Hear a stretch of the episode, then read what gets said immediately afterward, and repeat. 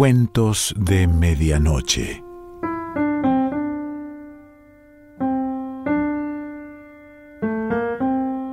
El cuento de hoy se titula El Rey de la Milonga y pertenece a Roberto el Negro Fontana Rosa.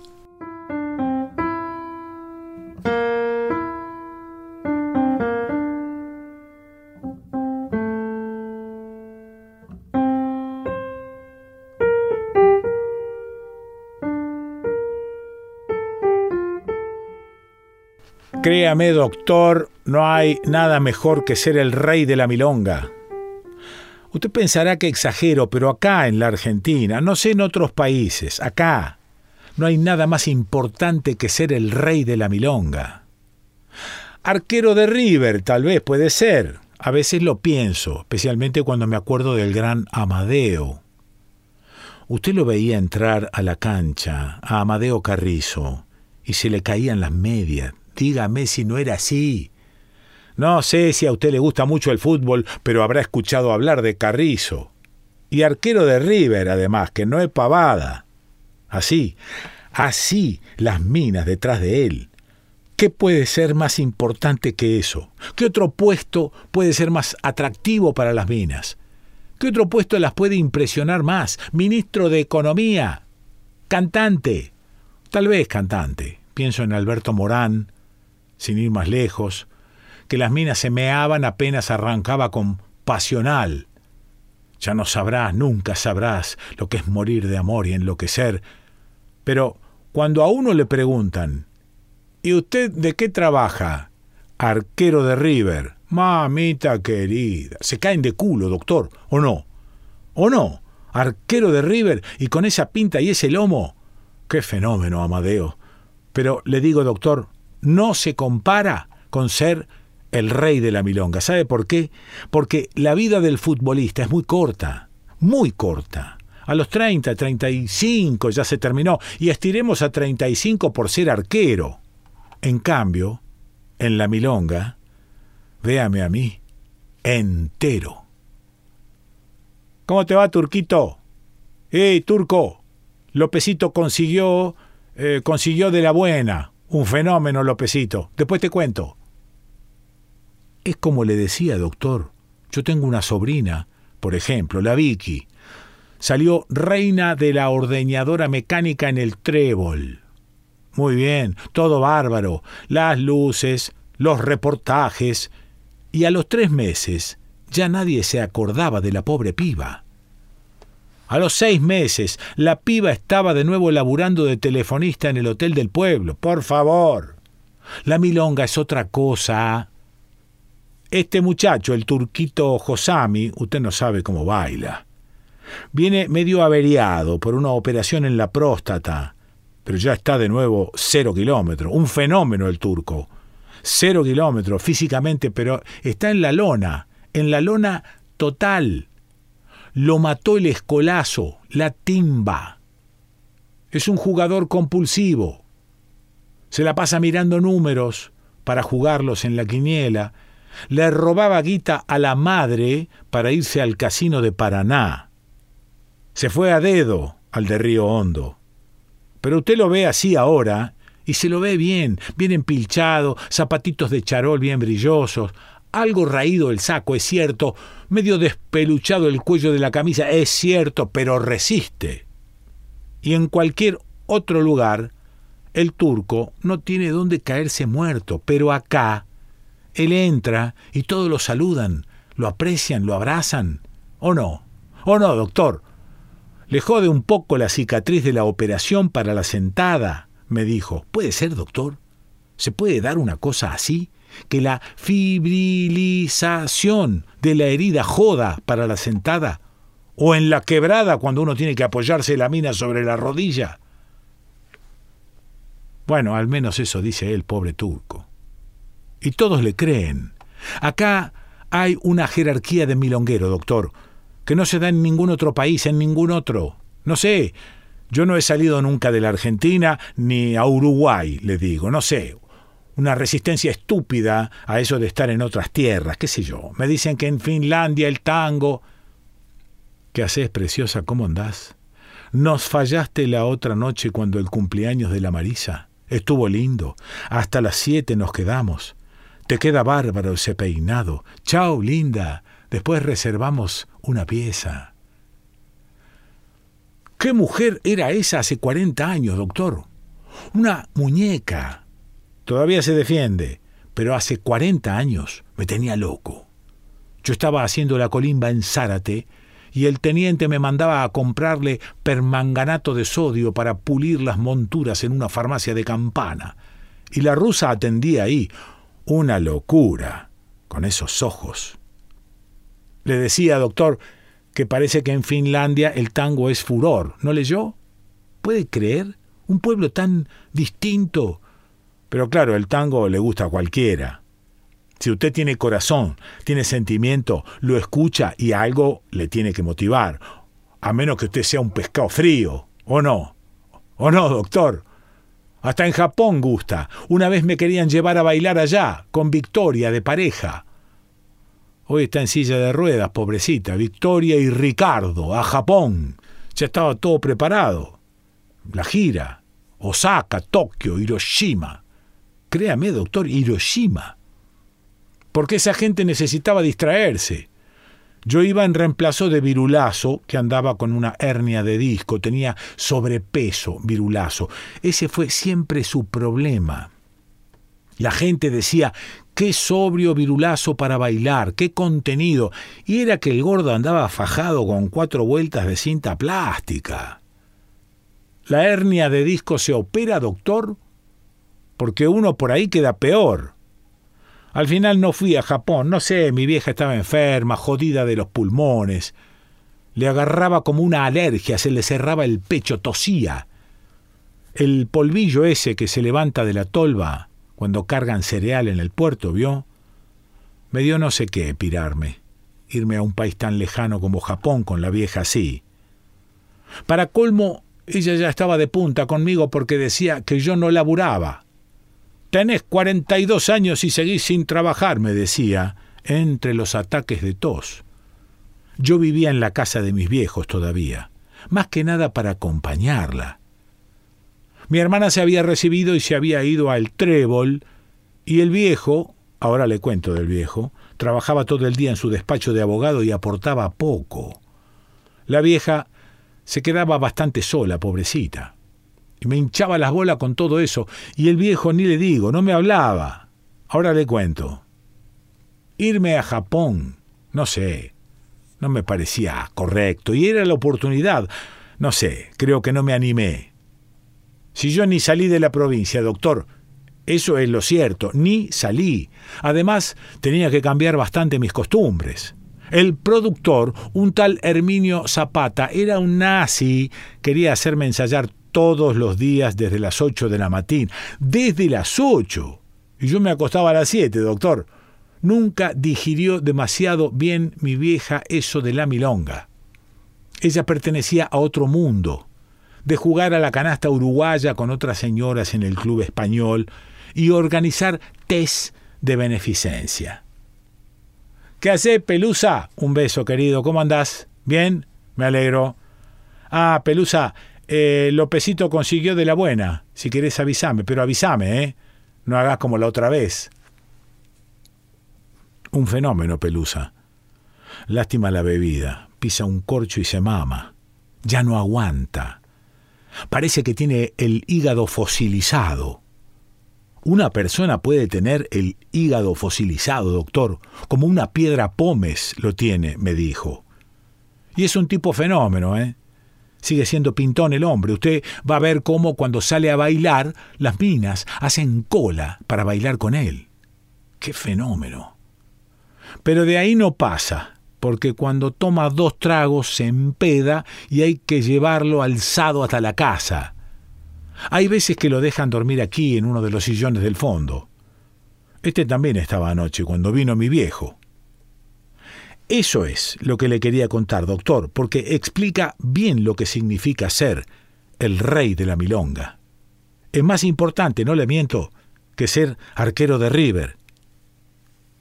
¿Qué haces, flaquita? ¿Cómo andás? Esta noche te voy a enseñar un paso nuevo Pero cuando se haya ido Jorge, que después me copia. Me copia, Jorge. Después te busco.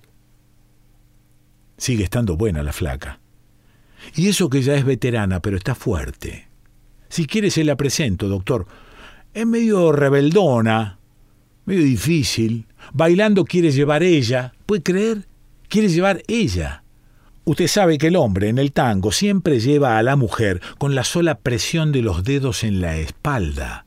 Para acá, para allá, para atrás, para el costado. La flaca no. Se retoba. Yo siempre dije que el feminismo va a matar las parejas de tango. Así terminaron Eladia y Gustavo, la pareja que bailó mil años en el Caracol. Ella empezó a leer a Marguerite Duras y empezó con el reviro. Quería llevar ella, hasta que Gustavo le partió un botellazo en la cabeza una vez después de bailar el once. Y anoche vino mi viejo, doctor, usted no me lo va a creer después de 14 años sin dirigirme la palabra, 14 años enculado porque yo no estudiaba ni trabajaba, dormía hasta tarde y seguía de cierta forma siendo mantenido por ellos. Lo que es mentira, pero es muy largo de explicar. Vino mi viejo. Yo estaba bailando Bahía Blanca a pista vacía porque cuando yo salgo me hacen espacio, se abren todos estaba bailando con una grandota nueva que baila bastante bien, pero es muy pesada y escora hacia la derecha. Se ve que jugaba al y la chica se jodió una rodilla y se quedó así, combadas las piernas hacia afuera. Costaba llevarla porque se escoraba la grandota y me vienen a buscar. El Haroldo me agarra del brazo en medio de la pista y me dice al oído, está tu viejo. No me dio tiempo ni de asustarme, porque tiene que haber una razón muy importante para que me interrumpan mientras estoy bailando. La última vez que me interrumpieron fue hace poco cuando murió mi vieja y antes cuando se mató con el auto Julio Sosa. Voy hasta la puerta y ahí estaba mi viejo, acompañado de una señora. ¿Qué tal, Marcos? me dijo, creo que emocionado. Yo no lo podía creer. Catorce años sin escucharle la voz, casi no lo reconozco.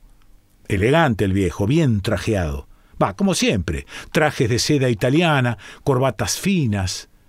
Algo más achacado físicamente, pero erguido todavía, alto, canoso, por supuesto. Me abrazó y le juro, doctor, que casi lloro. ¿Te acordás de Lolita? me dijo, y ahí la reconocí, a Lolita íntima amiga de mi vieja, mi vieja que murió hace apenas dos meses, pobrecita. Claro, en esta semipenumbra no me fue fácil reconocerla, porque ese es uno de los secretos de estos boliches de veteranos, doctor, la penumbra. Acá usted no ve ni arrugas, ni papadas, ni pata de gallo, la oscuridad oculta todo. Pero apenas habló Lolita, la reconocí esa misma voz de pito penetrante. ¿Cómo estás, Marquitos? ¿Cómo estás? Marquitos, me dice. Claro, si me conoce desde que yo era así. Pero media contenida, controlada, como en falta. Claro, si mi vieja, su mejor amiga, había muerto hacía nada más de dos meses y ella aparecía con mi viejo. Me hicieron el vacío, Marcos, me contó mi viejo después cuando ya nos habíamos sentado en una de las mesas de allá, lejos de la pista. Me hicieron el vacío. Los amigos, esos que vos conocés, Polo, el doctor Iñiguez, Medrano, el rubio, no me hablan, esquivan el bulto. ¿Por qué? le pregunté yo. Por Lolita. Mi viejo señaló a su compañera. No ven bien que yo me vea con ella a tan poco tiempo de la muerte de tu madre. Ada dice que es un escándalo. Bueno, Ada y todas las mujeres. Las mujeres no quieren ni escuchar hablar de mí, Marcos. Lolita aprobaba con la cabeza. Así parecía un perrito de taxi, doctor.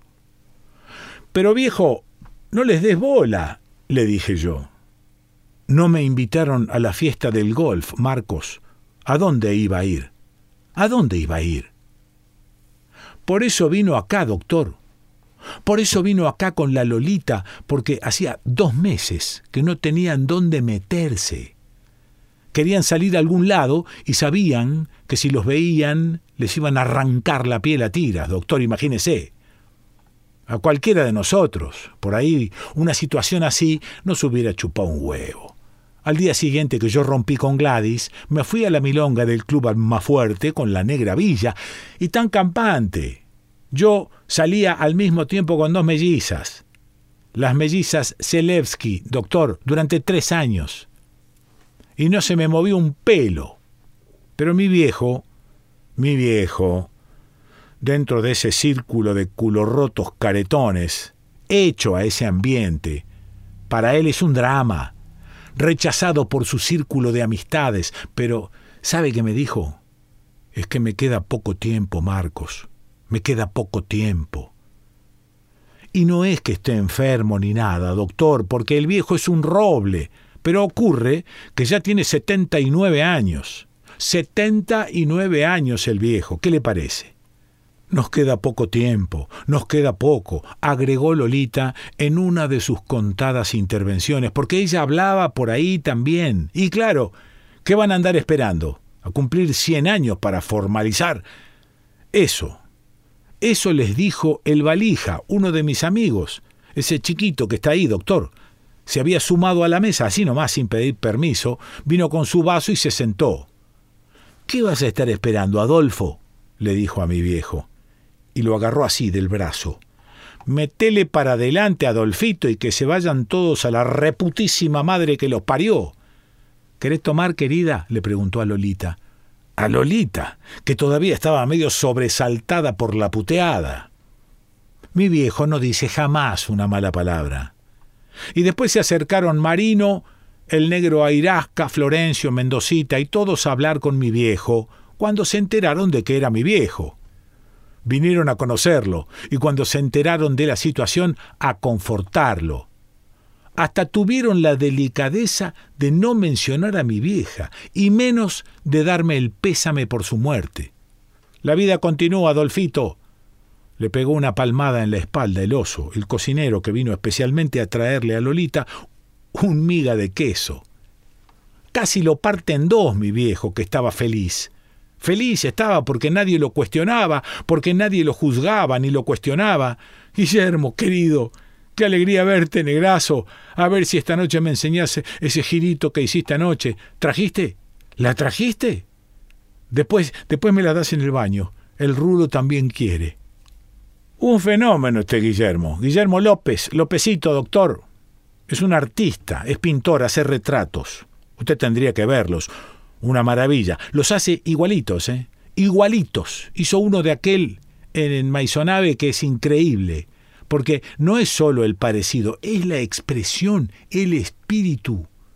Eso es lo que logra un verdadero artista cuando capta algo más que el parecido, ¿o no? ¿O no, doctor? Pero él es en realidad peluquero, porque con los retratos no se mantiene. Le encargan uno a las cansadas y ahora consiguió algo fundamental, fundamental para todos nosotros, que le permite ganarse sus buenos mangos. A usted se lo puedo decir porque con usted no puedo tener secreto, doctor. ¿Cómo tener secreto con un hombre que lo ha operado a uno de almorranas? Si usted ya ha vulnerado esa máxima intimidad mía, yo le puedo confiar que me tiño el pelo, doctor. Me tiño el pelo. Pero es muy difícil. Muy difícil conseguir una buena tintura le dejan el pelo rojizo o destiñen con la transpiración. La otra noche a Mendocita, pobrecito, le entraron a caer por la frente unos gotones amarronados así de grande desde la sabiola, porque se había dado un botellazo de tintura infame brasileña que no servía para un carajo. Pero Lópezito es peluquero, y a él no lo van a engañar. Y parece que consiguió de la buena, de la que vale. Cuando se iba, doctor, cuando mi viejo se iba en la puerta, porque lo acompañé hasta la puerta, me abrazó de nuevo y me dijo otra vez al oído, me equivoqué, Marquitos. Vos no le erraste a la carrera. Vos no le erraste. Porque todos los de acá, que se acercaron a apoyarlo, a reconfortarlo, a apuntarlo, lo hicieron, y creo que no me equivoco, doctor, porque era mi viejo, y porque me quieren, porque me quieren a mí, ¿me entiende? ¿O no? ¿O no, doctor? Y esta noche por ahí vuelve de nuevo mi viejo con la Lolita. Y hasta en una de esas los hago bailar y todo. Si el tango se puede bailar hasta cualquier edad. ¿O no? ¿O no, doctor? Roberto el Negro, Fontana Rosa.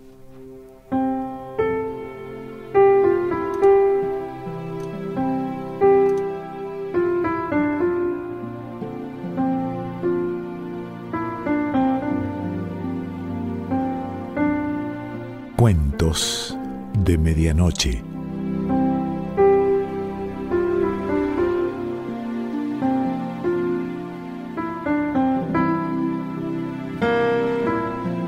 Selección Pancho Mondino. Idea y lectura Quique Pessoa.